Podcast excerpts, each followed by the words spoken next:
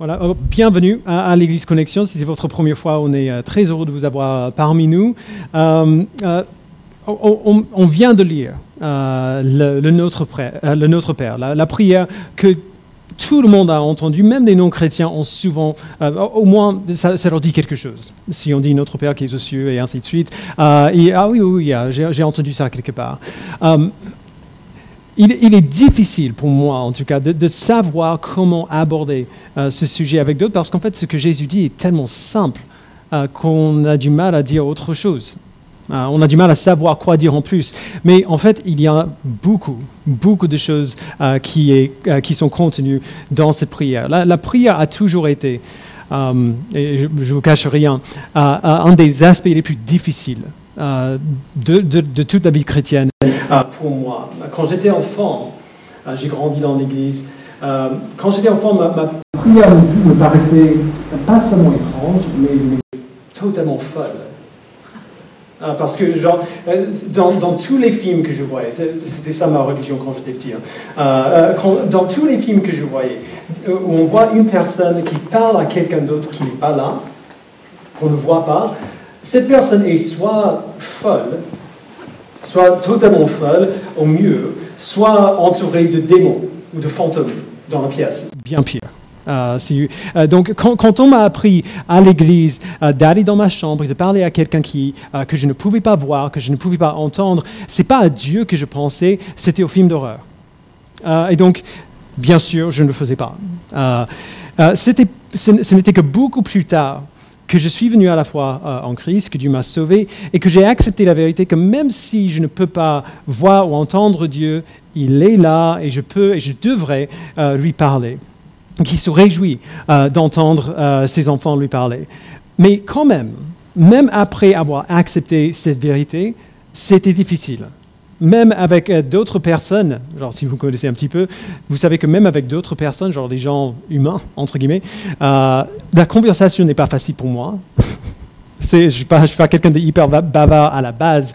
Euh, donc, je, n'ai pas de problème à entendre Dieu me parler par sa parole, mais lui parler en retour, surtout étant donné que je ne peux pas le voir, je ne peux pas l'entendre, c'est bien plus dur. alors, j'aurais aimé du coup apprendre beaucoup plus tôt la simple leçon que Jésus nous enseigne dans ce texte. Euh, ce texte est un grand soulagement pour des gens comme moi qui ont du mal à prier, parce que Jésus rend la prière finalement vraiment, vraiment facile. Euh, la, seule lutte qu'on a, euh, c'est de nous souvenir et de croire que la prière est vraiment aussi facile que ça, que vraiment, ça, vraiment c'est aussi simple qu'il ne paraît. Dans, les six premiers versets de Matthieu 6, qu'on a vu dimanche dernier, euh, Jésus nous avertit euh, contre le fait de faire, euh, de faire les bonnes choses pour les mauvaises raisons. des choses comme donner aux pauvres, ou prier, ou, jeûner, pour être vu des autres. Il nous dit de, ne pas faire ainsi, mais de, faire ces choses plutôt parce qu'on aime Dieu et qu'on cherche la récompense qui vient de lui seul. dans le texte d'aujourd'hui, les versets 7 à 15, Jésus nous avertit euh, un peu de la même manière contre le fait de faire des bonnes choses, euh, une chose en particulier, prier, mais cette fois-ci de la mauvaise manière. Pas seulement pour la mauvaise raison, mais de la mauvaise manière. Euh, dans les versets 5 à 6 qu'on a vu dimanche dernier, Jésus a parlé de la prière. Et il, reste sur ce même sujet de la prière au verset 7. Et c'est pour ça qu'on a fait un petit détour euh, la semaine dernière. On a fait les versets qui suivent, euh, parce que ici, en fait, aujourd'hui, c'est le détour que Jésus fait. il dit au verset 7, en priant, ne multipliez pas les paroles comme les membres des autres peuples. Ils s'imaginent en effet qu'à force de leurs paroles, ils seront exaucés. Alors qu'avant, dans le passage qu'on a vu euh, la semaine dernière, Jésus disait ne soyez pas, comme les hypocrites. Euh, maintenant, Jésus dit ne soyez pas comme les membres des autres peuples. Donc il change un peu de registre. Euh, les païens, donc les non-juifs, répétaient dans, dans, leur religion, dans leur prière, ils répétaient souvent certains mots ou le nom de leur Dieu en espérant que la répétition euh, fassent entendre leur prière. Peut-être le meilleur exemple dans la Bible, euh, on le trouve dans, dans 1 roi 18. Vous vous souvenez, les prophètes de Baal sur la montagne, euh, ils, se mettent à répéter Baal, Baal, Baal, sans, cesse, essayant de le faire venir à tout prix, et ça ne marche pas. Et donc Jésus dit, ne faites pas ça. Ne priez pas comme les païens. il est important de comprendre que Jésus ne condamne pas la répétition tout court. Juste pour vous rassurer un peu, il, y a une place pour la répétition dans la Bible. La Bible nous, encourage de multiples euh, fois à persévérer dans la prière, à revenir à une prière plusieurs fois, euh, surtout, surtout s'il s'agit euh, de quelque chose que Dieu a promis dans sa parole ou quelque chose en lequel il prend plaisir, comme, comme prier que Dieu nous rende semblable à Christ ou, ou qu'il sauve quelqu'un quelqu'un qu'on aime.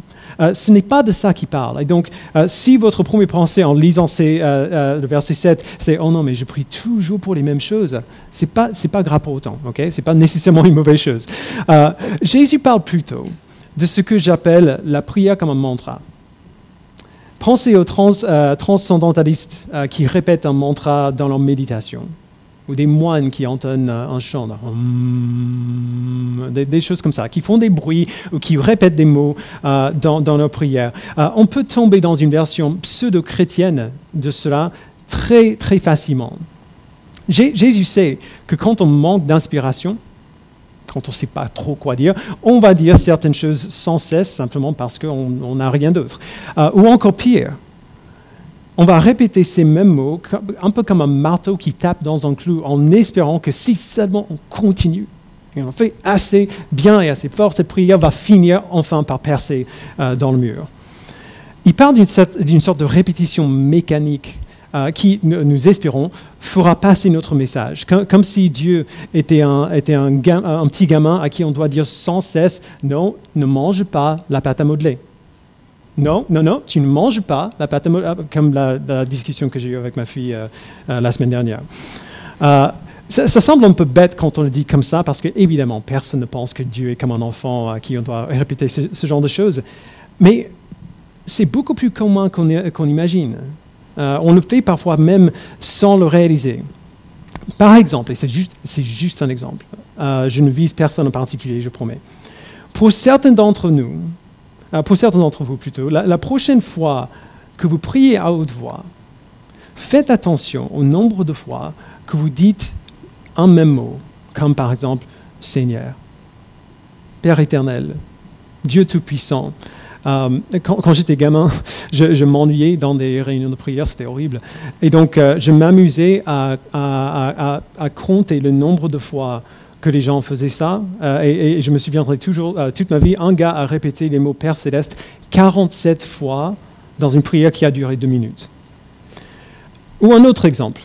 Certaines personnes vont simplement dire le nom. Jésus, Jésus, Jésus, Jésus, sans cesse, presque comme si Jésus était perdu et on, essaie de, de, genre de le montrer là où on est euh, pour qu'il vienne. Euh, si vous faites ce type de choses, ne paniquez pas. Comme j'ai dit, c'est juste un exemple et c'est très probablement inconscient, euh, pas beaucoup plus qu'un type de langage euh, qu'on a. Mais ça vaut le coup d'y réfléchir quand même. C'est peut-être plus, profond que ça. Essayez de prier sans répéter ces mots et voyez ce que cela fait. Pour beaucoup de gens, il y a un certain malaise qui va s'installer, l'impression que notre prière est moins efficace quand on ne répète pas ces mots. Et c'est là où est le problème. Jésus nous dit de ne pas prier comme ça, de ne pas, de ne pas imaginer qu'en répétant une série de certains mots-clés, Dieu nous entendra mieux, ou que Dieu sera convaincu euh, de nous donner ce qu'on a demandé. Ce n'est pas vrai. Ça ne marche pas comme ça. Mais encore plus important que ça, Jésus nous dit pourquoi nous ne devrions pas prier comme cela. Ce qu'il dit est tellement simple et tellement libérateur que ça m'a frappé la première fois où j'ai vraiment prêté attention. Il dit au verset 8, N'imitez pas les païens, ne les imitez pas, car votre Père sait de quoi vous avez besoin avant que vous lui demandiez. Nos prières n'ont pas besoin de prendre euh, la forme d'un mantra, parce que rien de ce que nous pouvons dire ne fera que nos prières soient plus convaincantes pour Dieu. Il sait déjà de quoi nous avons besoin. Et il sait bien mieux que nous. On n'a pas besoin d'amasser des phrases vides ou des répétitions irréfléchies. On n'a pas besoin de prier comme cela. Et c'est une très très très bonne nouvelle. Euh, mais évidemment, si, vous le faites un peu, vous le savez, euh, si on retire cette répétition irréfléchie, assez souvent, il ne restera pas grand-chose. Euh, genre, si, je ne peux pas répéter ces mots, alors qu'est-ce que je, qu'est-ce que je dis à la place? Euh, Comment est-ce que je vais prier? Et donc, bien sûr, Jésus vient à notre secours plutôt que de nous dire simplement ce qu'il ne faut pas faire, il nous dit ce qu'il faut faire. Il nous enseigne à prier simplement et surtout efficacement. Ou pour le dire autrement, il nous donne une liturgie. Il nous donne quelque chose que nous pouvons répéter pour nous rappeler de ce qui est vraiment essentiel. On a lu la prière de Jésus tout à l'heure, et comme on a lu la prière euh, qui donne, contient une invocation au début, donc notre Père céleste, notre Père qui est aux cieux. Euh, et, puis, il, ajoute six demandes euh, spécifiques pour nous aider à ajuster nos, priorités. Les, trois premières demandes sont centrées sur Dieu lui-même et les trois dernières demandes sont centrées sur nos besoins dans le contexte de la communauté. Ces choses, Jésus dit, sont les choses qui sont essentielles. Ce sont sur ces choses-là que nous devons nous focaliser. C'est dans ces domaines que nous pouvons comprendre comment Dieu œuvre dans nos vies. Et c'est de ces choses qu'on a vraiment besoin. Euh, on, va voir la prière petit à petit, mais encore une chose euh, euh, juste avant. C'est peut-être évident, mais quand Jésus nous dit de prier quelque chose, on peut avoir pas de mal d'assurance que Dieu va dire oui à cette prière. Si, Dieu lui-même nous dit ce qu'il faut lui demander dans la prière, c'est parce qu'il veut qu'on prie comme ça. Parce qu'il veut qu'on prie pour ces choses. Et, il veut qu'on prie ces choses parce qu'il veut nous donner ces choses. Les demandes de cette prière ne sont pas de simples demandes, ce sont des promesses. Et si Dieu a promis de nous donner ces choses, c'est parce que c'est de ces choses que nous avons vraiment besoin. Tout ce pourquoi on pourrait prier en plus, est soit une extension de, ces choses principales, soit une demande qui est superflue. Alors regardons-les euh, de près. D'abord, nous avons besoin que Dieu soit honoré comme saint. Verset 9, il commence en disant, Notre Père céleste, que la sainteté de ton nom soit respectée. Lorsque Jésus parle du nom de Dieu, euh, il, ne parle pas des lettres D, I, E, U, e, e ou même le nom Yahweh euh, qu'on voit dans la Bible. Euh, le nom représente la personne qui porte le nom.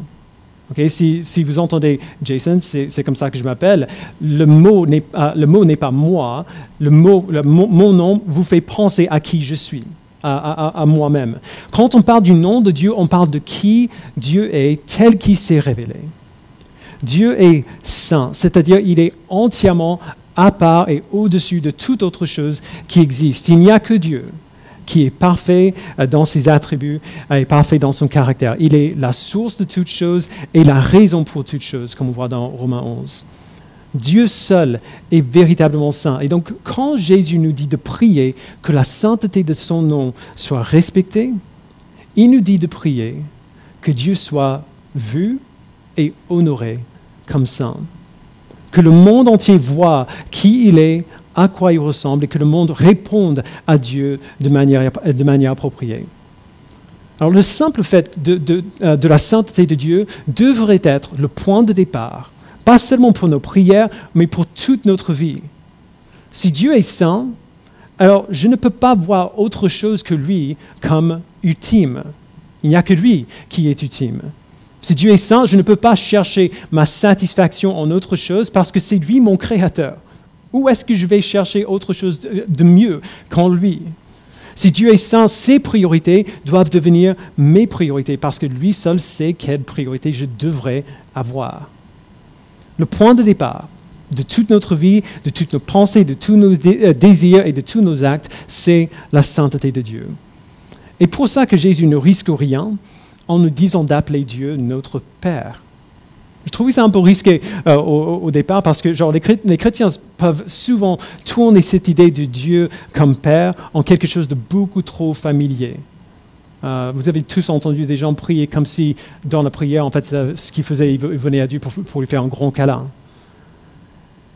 Mais nous rappeler de la sainteté du nom de Dieu, de la grandeur de qui il est, nous empêche de tomber dans ce piège. Jésus n'est pas mon Père de la même manière que mon papa est mon Père.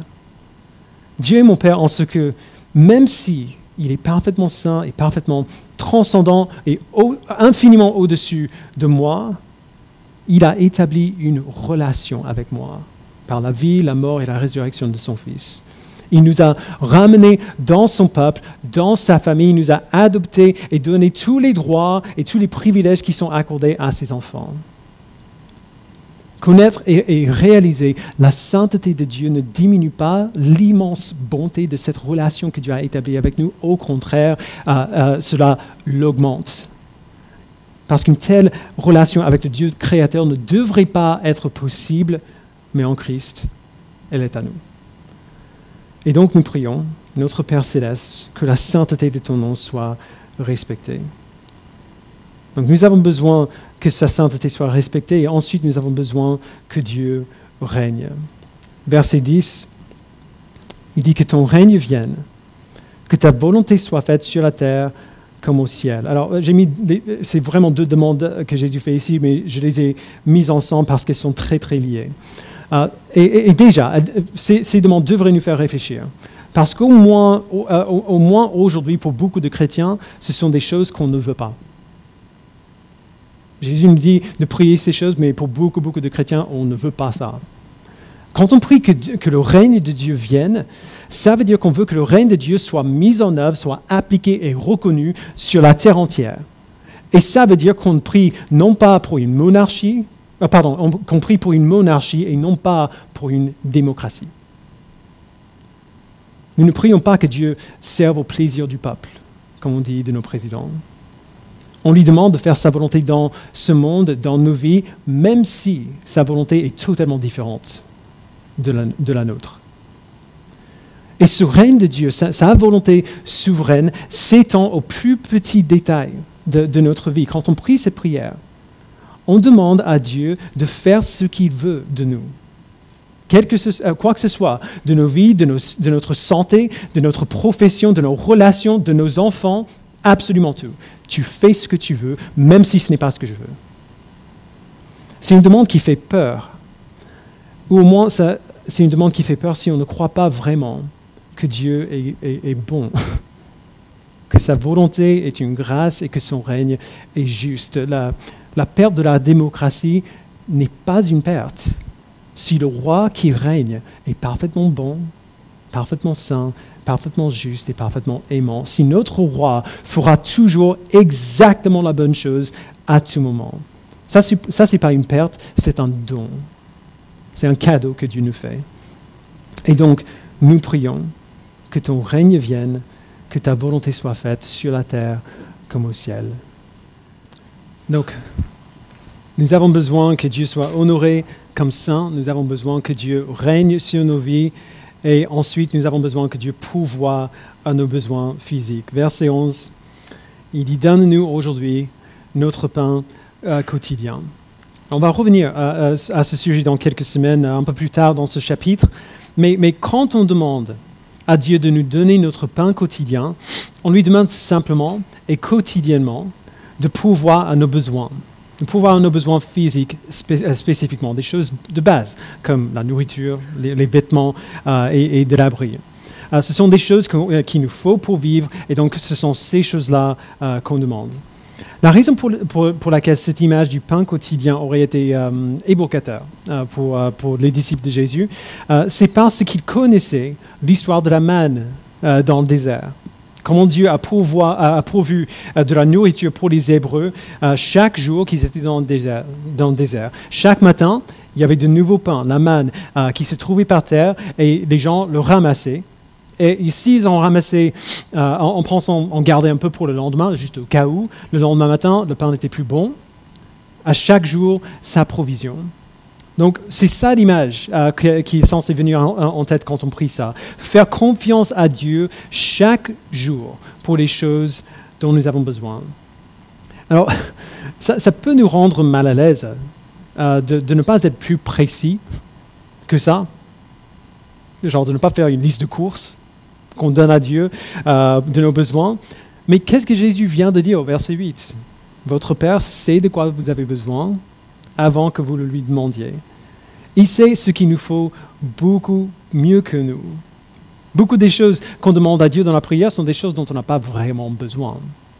Genre, réellement. Nos prières régressent euh, vraiment souvent en, en, des demandes totalement égocentriques. Qu'on veut pour notre plaisir, pour notre confort, mais qui ne sont pas vraiment essentielles ou nécessaires pour nous. On prie même pour des choses, non seulement dont nous n'avons pas besoin, mais qui seraient activement euh, mauvaises pour nous. Et d'une certaine manière, ce n'est pas grave. on n'est pas des collègues avec Dieu. On est ses enfants. Les enfants demandent des choses euh, tout le temps à leurs parents dont ils n'ont pas besoin, qui, euh, qui seraient vraiment, vraiment mauvais pour eux. Si on est de bons parents, on n'est pas fâché à nos enfants de nous, de nous faire, faire ces demandes-là. On ne s'énerve pas avec eux. Euh, quelque part, on est juste heureux qu'ils sont, sont, en train de nous parler. Euh, et donc, on leur dit non, non, désolé, tu ne peux pas avoir ça. Et puis, on leur montre avec beaucoup de temps et beaucoup de patience pourquoi les choses euh, que nous leur donnons sont en fait meilleures que les choses, que les choses qu'ils nous demandent. Et nous faisons confiance qu'au fil du temps, ils vont apprendre à demander des choses meilleures, à demander des choses euh, qui, sont bonnes pour eux euh, et qu'on a plaisir du coup à leur donner.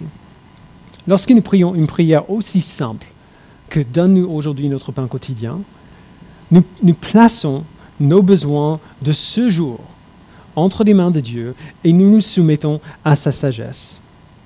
En gros, tu sais de quoi j'ai besoin.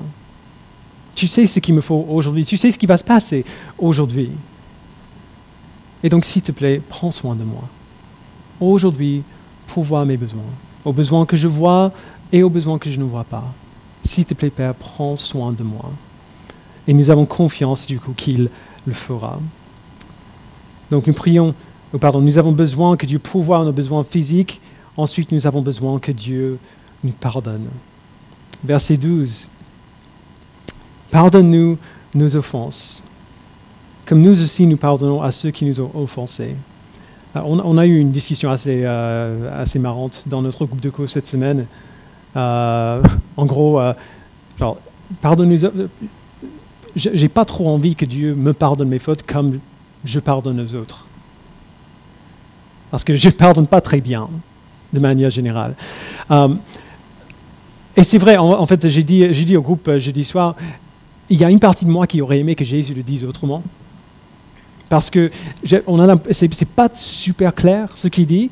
Et ah, en fait, il suit cette demande avec un peu d'explication supplémentaire au verset 14. Et ce n'est pas beaucoup plus clair quand même. Verset 14, il dit, Si vous pardonnez aux hommes leurs fautes, votre Père céleste vous pardonnera aussi. Mais si vous ne pardonnez pas aux hommes, votre Père ne vous pardonnera pas non plus vos fautes. Alors c'est encore plus troublant que ce qu'il a dit avant on, dirait un peu que selon Jésus, le pardon que Dieu nous donne dépend du pardon que nous donnons aux autres. En gros, si on arrive à pardonner parfaitement, alors à ce moment-là, il nous pardonne. Et, on sait à partir du reste de la Bible que ça c'est faux, que, ce n'est pas vrai. Tout ce que la Bible nous dit sur le salut nous dit que ce n'est pas vrai. Dieu nous sauve avant qu'on fasse euh, quelque part euh, que ce soit vers lui.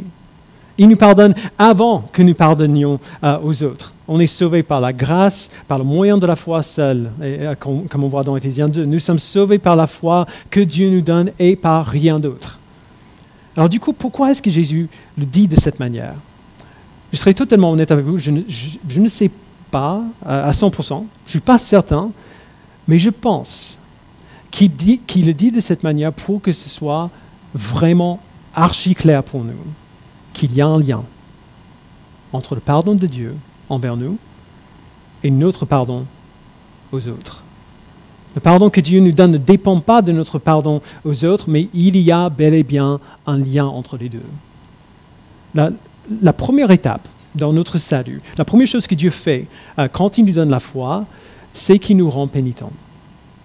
C'est-à-dire, euh, il nous rend conscients de notre péché, il nous rend sincèrement désolés euh, pour notre péché, pour notre rébellion contre lui. Il nous montre notre besoin du pardon. Quand Dieu nous donne la foi, d'un seul coup, l'idée qu'on a besoin de nous faire pardonner par Dieu n'est plus offensif, on, le voit comme la vérité qu'elle est. Et donc, Dieu nous montre notre besoin du pardon, et puis il nous, il nous aide à croire à la bonne nouvelle qu'en son Fils, par son sacrifice, nous sommes pardonnés. Nous avons le pardon en Jésus-Christ. Si, Dieu nous sauve, s'il nous a réellement pardonné, alors nous serons pénitents. C'est pour cela qu'on a ce temps de confession à chaque fois qu'on se réunit, pour nous rappeler de notre besoin d'un sauveur. Si nous sommes sauvés, si nous avons la foi, il y aura une pénitence en nous pour notre péché. Nous serons désolés pour nos fautes contre lui. Alors, c'est juste comme ça. C'est comme ça que ça marche et ce sera comme ça à chaque fois. C'est une simple cause et effet. Si nous, pardonnons, nous, si nous pardonnons, nous serons pénitents. Et si nous ne sommes pas pénitents, si nous ne sommes pas désolés pour nos fautes, c'est que nous n'avons pas fait l'expérience de la repentance de la foi. Alors évidemment, c'est un processus. Notre compréhension de, la gravité de notre péché sera toute petite au début et va grandir avec le temps. Au, fur et à mesure qu'on marche avec Christ, on se rend compte d'à quel point nous avons besoin de, pardon, à quel point notre péché est grave à ses yeux. Et du coup, comme notre compréhension de notre faute va grandir avec le temps, notre pénitence aussi va grandir avec le temps. Mais si la foi est là, la tristesse au sujet de notre péché, au sujet de nos fautes contre Dieu seront là aussi. Du coup, qu'est-ce qui se passe? Alors qu'on grandit dans notre compréhension de notre péché et de la grâce que Dieu nous a montrée en Christ, nous, allons grandir aussi et tout naturellement dans notre désir de donner cette même grâce aux autres, de pardonner aux autres comme Dieu nous a pardonné. Pourquoi Parce que notre péché contre Dieu est beaucoup, beaucoup plus grand que quelconque péché commis contre nous. On ne parle pas d'une offense isolée ou même d'une série d'offenses, mais de toutes les offenses, de tout le péché, euh, tout le péché de notre cœur, chaque pensée, chaque action, chaque attitude pécheresse depuis notre naissance jusqu'à notre mort. Dieu ne pardonne pas seulement un péché ou plusieurs péchés, il pardonne le péché. Tout le péché, dans toutes ces grotesqueries variées, depuis notre naissance jusqu'à notre mort, même un grand péché commis contre moi est petit comparé au péché dont Dieu m'a pardonné. Donc vous voyez, à la lumière du, euh, pardon que nous avons reçu, ça devient simplement impensable de ne pas donner ce même pardon aux autres. Si Dieu nous pardonne, nous pardonnerons aussi aux autres. Encore une fois, c'est un processus, ça prend du temps. Mais si nous comprenons la grâce de Dieu envers nous, nous grandirons aussi, et certainement dans ce domaine. Nous apprendrons à pardonner aux autres comme Dieu nous a pardonné. Si nous persistons dans notre refus de pardonner, il faut qu'on regarde bien à nos cœurs et qu'on demande si on a vraiment fait l'expérience de la repentance et du pardon pour nos péchés. Et donc nous prions que Dieu nous pardonne notre péché et que son pardon nous aide à pardonner aux autres, nous aide à comprendre notre besoin de pardonner aux autres de la même manière. Donc on a besoin que Dieu nous pardonne et dernièrement, on a besoin que Dieu nous protège du mal. Verset 13. Ne nous expose pas à la tentation, mais délivre-nous du mal. Alors Dieu a promis dans sa parole qu'il ne nous tenterait pas euh, de pécher. Euh, on, voit, ça dans le premier chapitre de la lettre de Jacques. Dieu ne va pas nous tenter de pécher. Et donc pourquoi est-ce qu'on a besoin de demander à Dieu de faire quelque chose qu'il a déjà promis de faire? Ou plutôt de ne pas faire quelque chose qu'il a promis qu'il ne ferait pas? La réponse se trouve dans la deuxième partie de la phrase. Mais délivre-nous du mal. Même si Dieu ne nous tente pas, on sait qu'il y a quelqu'un qui nous tente constamment. Le diable et notre propre, péché en nous sont tous les deux en guerre contre nos âmes. Ils essaient de nous pousser au péché ou alors de nous briser par les épreuves auxquelles euh, nous faisons face dans la vie. Le mal travaille constamment contre nous pour nous éloigner de Dieu. Et donc Jésus dit tout simplement, demandez à Dieu de travailler contre le diable, de travailler contre votre péché, de vous protéger du mal qui veut vous briser. Dieu va peut-être nous amener dans des situations qu'on n'aurait jamais choisies pour nous-mêmes. Il nous amènera peut-être dans des périodes de grande souffrance. mais il ne nous conduira jamais dans des situations qui vont détruire notre foi et qui, ou, ou alors qui vont nous obliger à pécher. Ça ne se fera pas. Si on pêche, c'est parce qu'on a décidé de pécher. Ce n'est pas parce que Dieu ne nous a pas assez bien protégés. Quand Jésus nous dit de prier que Dieu nous délivre du mal, il nous dit que toute la protection infinie de Dieu est à nous pour préserver notre foi, pour ne, pour ne pas nous placer dans des situations où notre foi devienne impossible, où l'obéissance à Dieu devienne impossible. Il y a, plusieurs aspects frappants de, de cette prière, au-delà des simples mots, des simples demandes euh, que Jésus nous dit de faire à Dieu. La première chose, je l'ai dit euh, au début, avant, euh, ces, ces, demandes ne sont pas de simples demandes, ce sont des promesses. Si Dieu nous dit de prier pour ces choses spécifiques, c'est qu'il compte bien nous donner ces choses spécifiques. Deuxièmement, et, et, si vous avez un, un arrière-plan euh, charismatique comme moi, euh, ça va vous parler, écoutez bien, il est remarquable que ce que Jésus nous dit de faire ici, n'est pas du tout, du tout, du tout spontané. N'est pas du tout spontané. Certains chrétiens imaginent que si ce n'est pas spontané, si ça ne découle pas librement de ce que notre cœur ressent à tel ou tel moment, alors ça ne vaut rien. Ou au moins on imagine que ça vaut moins. Le problème avec cette idée, c'est que nos cœurs nous trompent souvent. Euh, ce que notre cœur ressent à un moment donné euh, est peut-être euh, erroné. On, peut être passionné pour les mauvaises choses ou, encore plus probable, on peut ne pas être passionné pour les choses qui devraient nous passionner. Alors Jésus ne nous dit pas de prier avec spontanéité. Il nous dit, priez de cette manière, et puis il nous donne une prière à prier. Quelque chose à répéter. La, la Bible est remplie de prières comme ça, des exemples de ce à quoi devraient ressembler nos prières. Les gens qui aiment la spontanéité résistent à l'idée de prier ces prières eux-mêmes. Ce n'est pas très original. Mais la prière sans la Bible, la prière sans la Bible comme support, se tourne bien souvent en une session de simple regarder à mon nombril. On finit généralement par prier des, des prières égocentriques et juste insensées. On demande à Dieu des choses qui ne seraient pas bonnes pour nous et qu'il ne, va jamais nous donner parce qu'il nous aime. Et donc du coup, si on veut apprendre à prier comme il faut, on s'appuie sur la Bible dans nos prières. Quitte à simplement répéter les prières que Jésus nous donne, il n'y a aucun souci à prier comme cela.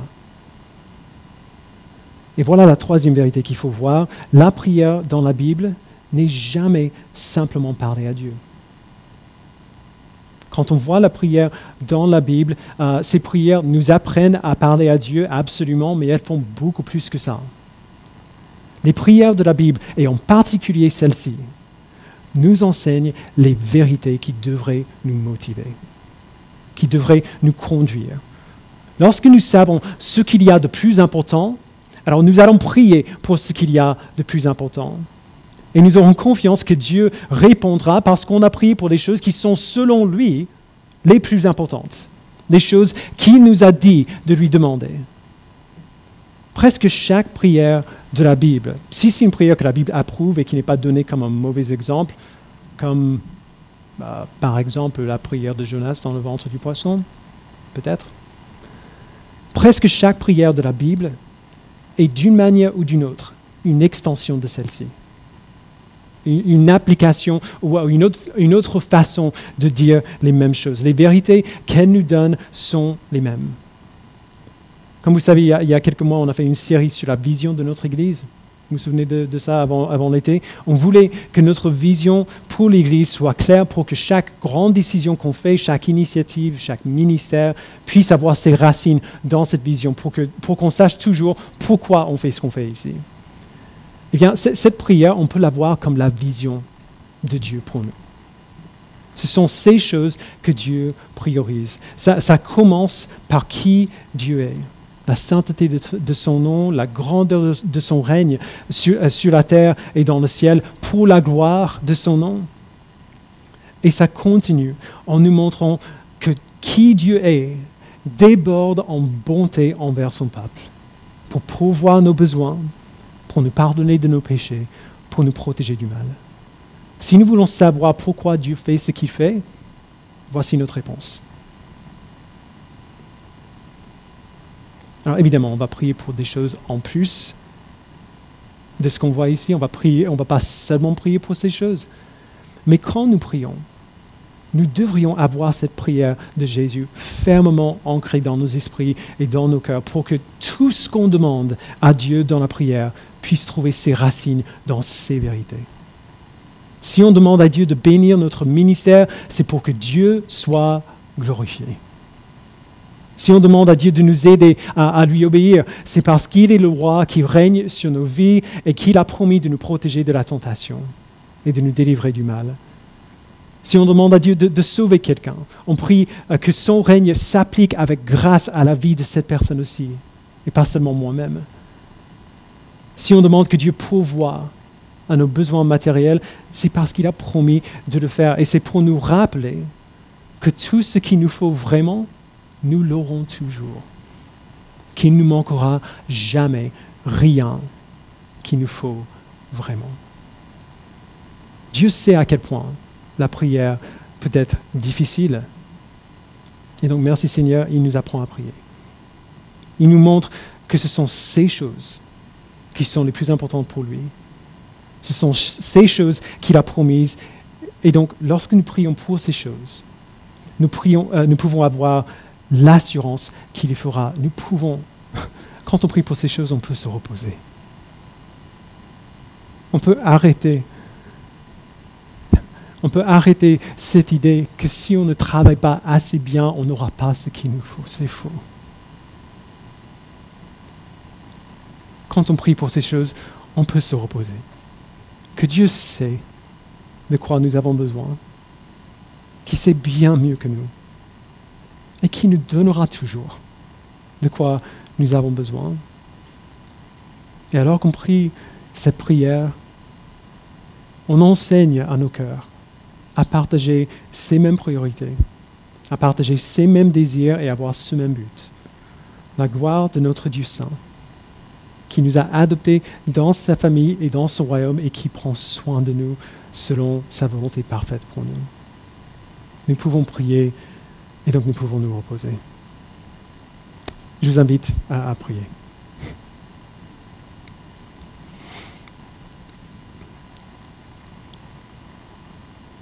Père, tu sais qu'il est difficile de ne pas imaginer que nous savons mieux que toi ce qui convient de prier. Tu sais qu'il est difficile de ne pas imaginer qu'il y a des choses que peut-être tu as ratées ou des choses, euh, euh, pour, lesquelles on veut te convaincre alors que tu n'as pas trop envie. Tu sais à quel point il est difficile pour nous de croire que tu, que tu veux vraiment ce qu'il y a de meilleur pour nous. Que tu veux vraiment nous donner des bonnes choses. Et donc je prie, Père, que cette prière que Christ nous enseigne creuse ses racines dans nos cœurs et dans nos esprits. Non seulement pour qu'on sache prier comme il faut, mais aussi pour qu'on partage ces mêmes désirs, ces mêmes priorités. Pour qu'on ne soit jamais déçu de ce que tu nous donnes.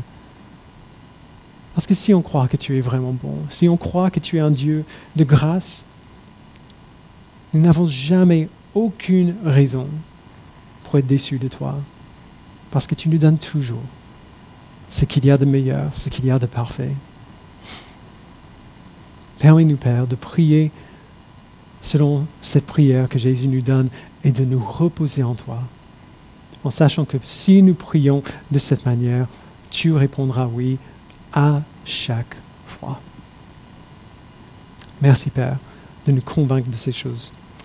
Au nom de ton Fils, nous le prions. Amen.